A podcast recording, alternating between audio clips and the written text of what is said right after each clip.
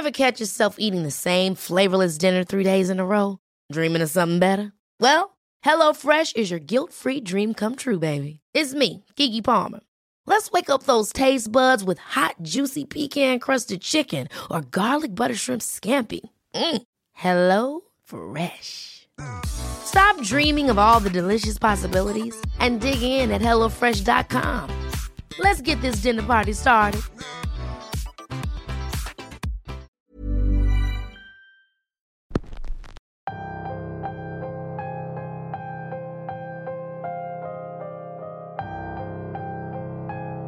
El final está cerca y con él la posibilidad de terminar todas aquellas cosas que dejamos pendientes. Un informe desde la municipalidad. Nos avisan que por favor no atiborren los panteones. Dejen a un lado las brujerías que no pudieron hacer. Créanme, ya no les van a hacer efecto. Bienvenidos a Radio Macabra. Como cada miércoles, estamos aquí para traerles las mejores historias y los mejores temas. En esta ocasión, les traemos una historia real, sucedida en un lugar que tiene mucha historia y mucha leyenda. Un lugar que se hizo famoso por culpa de un programa de televisión.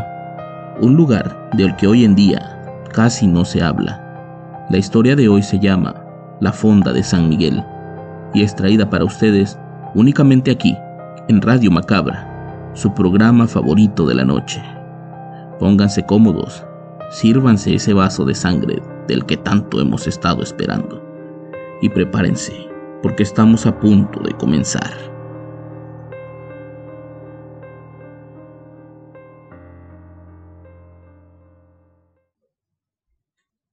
Hace varios años yo me encontraba en una etapa de mi vida un tanto alborotada.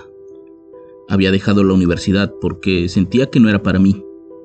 Me había alejado de mi familia por ese mismo tema, y la cuestión monetaria era precaria. Anduve teniendo algunos trabajos de medio tiempo para poder pagarme la renta en Guadalajara. Es una ciudad grande y muy cara, así que cualquier cosa me ayudaba mucho. En algún momento, un amigo me dijo que un conocido suyo le había ofrecido trabajo como mesero en un restaurante en el centro de la ciudad. No era el más conocido ni el más lujoso, pero por alguna razón era muy visitado, y al estar en el centro de la ciudad, la mayoría de los visitantes eran turistas, así que las propinas solían ser muy buenas. El lugar se llamaba La Fonda de San Miguel, dentro de un edificio de época virreinal que en su interior alojaba una galería de arte y un restaurante. Yo había pasado por esa zona incontables veces, pero nunca me detuve a ver aquel viejo y hermoso edificio. Nunca llamó mi atención y siendo joven, lo que buscaba en aquella zona de la ciudad eran los bares y los antros cercanos. Me entrevisté con el gerente del restaurante, un hombre de mediana edad y mediana estatura, fino en sus modales y en su vestir. Era muy amable y muy platicador. Desde el primer momento se interesó más en mi personalidad que en mi experiencia. Él decía que para trabajar ahí bastaba tener ganas y mucha fuerza mental, ya que por momentos el trabajo podía ser algo pesado, especialmente por las noches. Yo trataba de darle mi mejor cara, mostrarle que estaba completamente dispuesto a aprender y que evidentemente necesitaba el trabajo. El hombre muy atento me escuchaba, hasta que de pronto me preguntó, ¿Crees en temas sobrenaturales? Mi respuesta fue que no. En ese tiempo me consideraba ateo y si no creía en Dios, mucho menos iba a creer en fantasmas, brujas y esas cosas. Mi respuesta provocó en aquel hombre una sonrisa y terminó diciendo, pues estás contratado. Mientras más pronto puedas integrarte al equipo mejor, necesitas aprender mucho sobre el funcionamiento del lugar. Esa misma noche comencé a trabajar ahí. Elías, uno de mis compañeros de trabajo, fue el encargado de capacitarme. Tenía ya tres años trabajando en ese lugar y parecía conocer todo de arriba abajo, aunque por alguna razón sentía que me ocultaba cosas. La gente del restaurante tenía muchas reglas un tanto extrañas. Extrañas no como misteriosas o así, más bien extrañas del tipo incoherentes. Por ejemplo, tenía prohibido subir al segundo piso a menos que el capitán de meseros lo ordenara. También tenía que estar siempre en la zona de la barra, a la vista del gerente. Otra que recuerdo es que teníamos prohibido entrar a la zona de las galerías, especialmente si ya no estaban en funcionamiento. Pero lo más extraño era que teníamos prohibido entrar al baño si había clientes, ni siquiera para limpiar. Para quienes no conocen ese lugar, tiene un hermoso patio central con una fuente inmensa, siempre adornado con luces y en ese tiempo con estrellas hechas de metal que contenían un foco en su interior. Al encenderlas alumbraban pequeñas estrellas en la pared. Alrededor de ese patio estaba la parte de la galería, adornado con enormes arcos y cada entrada con bordes de madera bien cuidados. En la planta alta estaban los baños y lo que en algún momento fueron las recámaras del convento. Porque sí, luego supe que ese lugar era un exconvento. Eso explicaba por qué en muchas de las paredes del lugar había pinturas de monjas y de santos. Incluso en la entrada había una especie de altar al arcángel San Miguel, de quien se tomaba el nombre para el restaurante. No se los voy a negar, el lugar era bellísimo durante el día, pero por las noches, con esas tenues luces, el lugar daba un poco de miedo. Era muy normal para nosotros los meseros escuchar a los visitantes decir cosas como que las galerías estaban muy oscuras, que se sentía como si hubiera alguien ahí adentro. Otros más decían que veían sombras caminando entre los pasillos, e incluso a mí me llegaron a pedir la cuenta de manera premeditada, pues uno de los clientes decía haber visto a una mujer recargada en el barandal de la planta alta, y que en un abrir y cerrar de ojos, esa mujer desapareció. Si bien yo no creía en aquello, no me convenía que la gente se fuera rápido del lugar. Yo necesitaba que consumieran más para que la propina fuera más generosa. Una noche una pareja llegó ya tarde. Ambos se notaban muy nerviosos, volteaban para todos lados y hablaban como en secreto. Les dejé las cartas en la mesa y antes de retirarme, uno de ellos me dijo, Amigo, ¿por cuál pasillo se llega hacia las mazmorras? Mi reacción fue de sorpresa. Tenía unas semanas en ese lugar y nunca había escuchado hablar sobre alguna mazmorra. Me disculpé y le dije que yo lo desconocía, pero que hasta donde yo tenía entendido, ahí no había nada de eso. Pero los chicos insistían. Fui directo a la barra y le dije al cantinero que la pareja de la mesa 5 me había preguntado por unas mazmorras, que no sabía qué responder.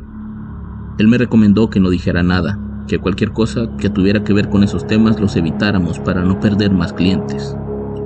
Poco a poco comenzaba a tener las mismas dudas que aquellos jóvenes, así que al entrar a la cocina le hice el mismo comentario al personal. Nadie quería decir nada, no por miedo, más bien porque parecía que lo tenían prohibido. Únicamente una cocinera de nombre Elena me dijo que luego me explicaría por qué los visitantes hacen siempre esas mismas preguntas.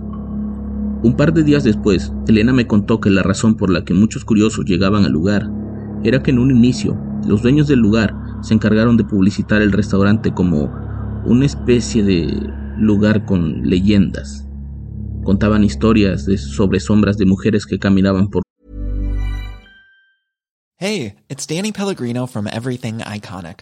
Ready to upgrade your style game without blowing your budget? Check out Quince. They've got all the good stuff, shirts and polos, activewear and fine leather goods, all at 50 to 80% less than other high-end brands.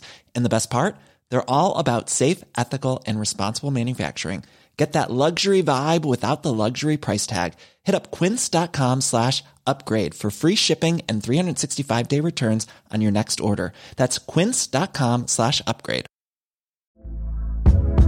Hey there, it's Michelle Norris. I'm host of a podcast called Your Mama's Kitchen. When I travel, I'm usually looking for a way to find a taste of home when I'm not at home. And one of the things I love to do when I am at home is entertain. And Airbnb allows me to do that. When I was in California recently, I rented a house that had a great kitchen. And when we were sitting around the table, we're all thinking, we're in someone else's house. Someone could be in all of our homes as well. If you have a home, but you're not always at home, you have an Airbnb. Your home might be worth more than you think. Find out how much at airbnb.com/slash host.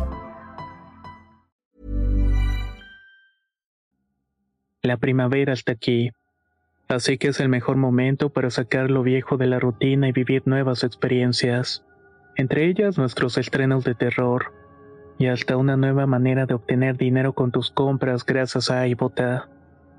iBota es una app que puedes descargar totalmente gratis y que te da la mayor cantidad de dinero en efectivo en cientos de artículos y marcas, no solo las botanas que disfrutas mientras nos escuchas.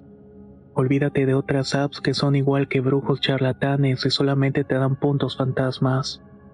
Con iBota simplemente agrega tus ofertas a la aplicación y obtén dinero real que podrás transferir a tu cuenta bancaria, PayPal o tarjeta de regalo.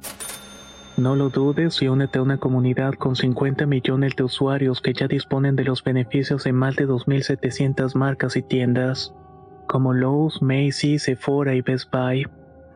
Y para que termines de convencerte, en este momento iBot está ofreciendo a nuestro público 5 dólares solo por probar iBot usando el código ROR cuando te registras.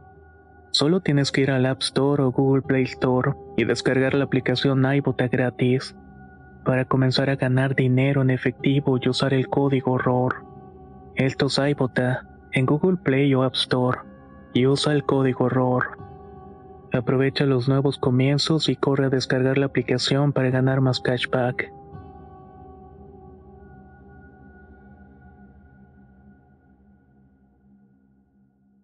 Los pasillos, ruidos extraños que provenían de la segunda planta y cierta actividad paranormal que ocurría únicamente en los baños.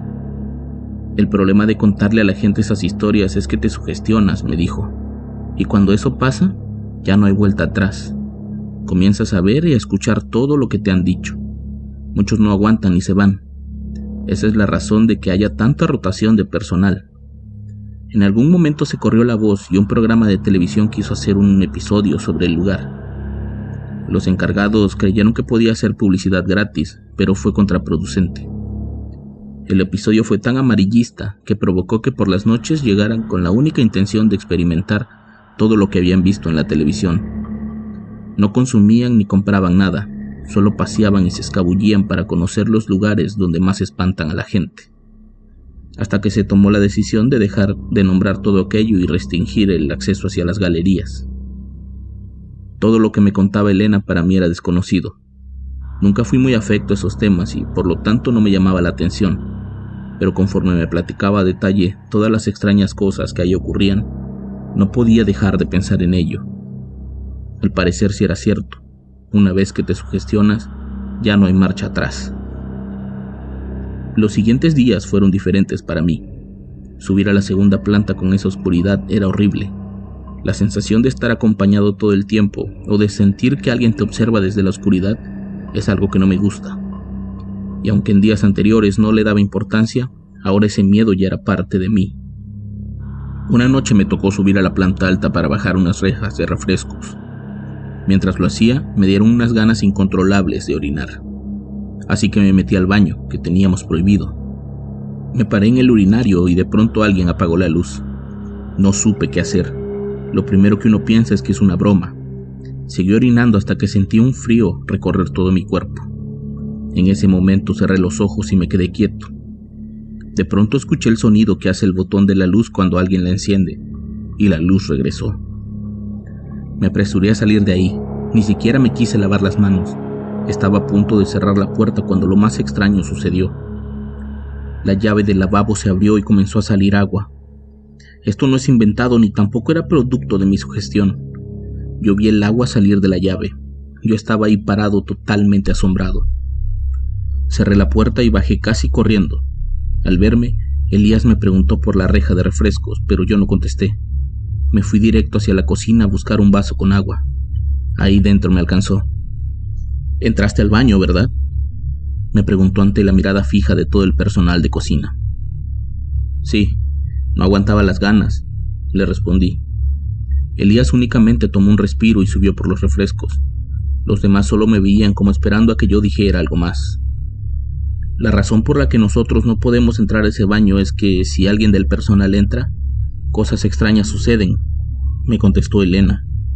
Eso me hubieran dicho desde un principio. Yo pensaba que era por un tema de higiene o algo así.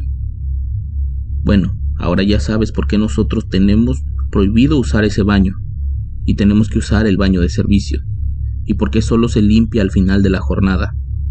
Ahora que ya lo viviste, tienes que saber que tampoco puedes acercarte a la galería de la esquina. Sé que no vas para allá, pero si no quieres volver a pasar por eso, no entres a esa galería de noche. La galería de la que me hablaban era la última de todas. No tenía puerta y cualquiera que fuera a cenar podía pasar a ver las piezas de arte que ahí se exponían y se vendían. Al fondo había otro arco sin puerta, que daba hacia un pasillo alumbrado siempre por un foco. En la pared de ese pasillo estaba una de las pinturas más tétricas del lugar, una especie de monje con una cruz en el pecho. Tenía barba y bigote, que se veía desde el patio. Siempre la vi como una pintura más, pero ahora con esa advertencia ya no me parecía tan ordinaria. Investigué con gente de la ciudad y la historia real es que ese ex convento fue usado por la Orden de las Carmelitas Descalzas, mismas que fueron echadas del lugar en un par de ocasiones. La primera durante la Revolución Mexicana, tiempo en que usaron el inmueble como un cuartel para pelear por la ciudad, y la segunda durante la Guerra Cristera, un episodio de la historia negra de México, en el que por órdenes del gobierno y basado únicamente en un supuesto pensamiento lógico, se asesinó y masacró a un alto número de clérigos y monjas en todo el país. La gente creyente defendió iglesias, conventos y demás objetivos del gobierno, pero aún así, mucha gente murió. El gobierno tomó el convento con todo y sus habitantes e hicieron con ellas toda clase de barbaridades. Asesinaron y abusaron de ellas, enterrándolas en el patio y en el túnel que habían construido para escapar hacia una iglesia cercana. Con el tiempo usaron ese mismo túnel como una especie de mazmorra para encerrar ahí a sus enemigos, dando paso así a la leyenda trágica del lugar.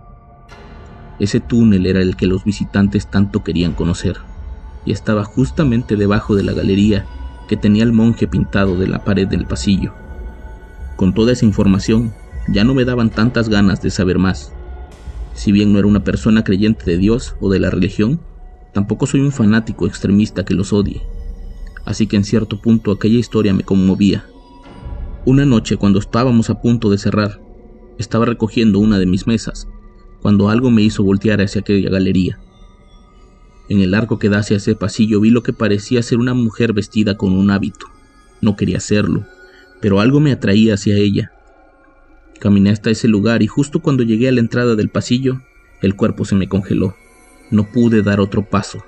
Sentía en el pecho como si alguien tuviera puestas sus manos para detenerme. Frente a mí solo estaba la pintura del monje que parecía verme fijamente. Cerré los ojos y le pedí a Dios que me sacara de ahí. Lo que sea que me invitaba a recorrer ese frío y húmedo pasillo, no podía tener más control sobre mí.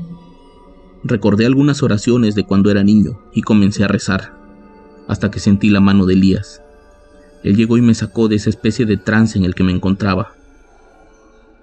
Vámonos para el restaurante. Lo que sea que hayas visto no es real. Vente conmigo, me dijo. No pude decir nada y regresé con él, únicamente para terminar sentado en una de las sillas completamente agotado, como si hubiera estado haciendo un esfuerzo enorme por varias horas aun cuando solo habían pasado algunos minutos. Allá abajo está el túnel por el que escaparon las hermanas. Después lo clausuraron y lo volvieron su prisión. Ahí murieron varias de ellas y también enterraron a hombres despiadados que hicieron cosas muy malas. Allá abajo está el alma de inocentes y también de gente despreciable. No sabemos quién es el que nos llama, si es una monja que quiere paz o algo más que quiere todo lo contrario. Pero por eso nadie de nosotros baja, me dijo Elías. Tómate unos días para descansar, y si decides no regresar, yo te entiendo. Este trabajo no es para cualquiera, y menos para un muchacho sin fe como tú. Esa noche llegué a mi casa muy asustado, muy sugestionado, al grado de que cuando pude dormir, tuve sueños con las monjas. Sueños intermitentes en el que yo estaba sentado en el patio y ellas cantaban desde el balcón. Entonaban un canto tan hermoso que me hacía pensar que estaba muerto. Al día siguiente renuncié. Regresé a ese lugar varios meses después, pero esta vez como un comensal. Tenía una novia y queríamos celebrar, así que la invité ahí, pues a pesar de todo la comida era muy buena. En esa ocasión me enteré que lo que alguna vez fue una galería, ahora era un baño. Un baño que construyeron justo encima de la mazmorra, clausurando de manera definitiva la entrada a ese pasillo y por consiguiente al túnel. Nunca sabré a ciencia cierta lo que ocurre en ese lugar. Hoy en día ya no existe como tal. Ahora es un enorme salón de fiestas, y de esas hermosas pero aterradoras leyendas no se habla más. Que puede que sea lo mejor, pues no creo que a alguien le gustaría estar celebrando su boda rodeados de los espíritus de las carmelitas descalzas.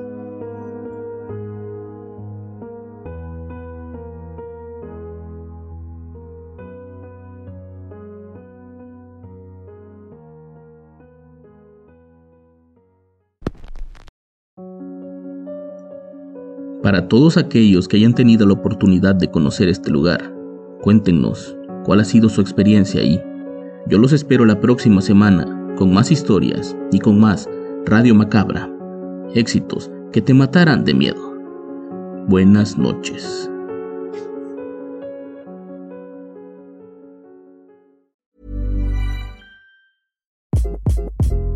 Hi, this is Craig Robinson from Ways to Win, and support for this podcast comes from Invesco QQQ. The future isn't scary, not realizing its potential, however, could be. Just like on the recruiting trail, I've seen potential come in many forms as a coach. Learn more at Invesco.com slash QQQ. Let's rethink possibility. Investco Distributors, Inc.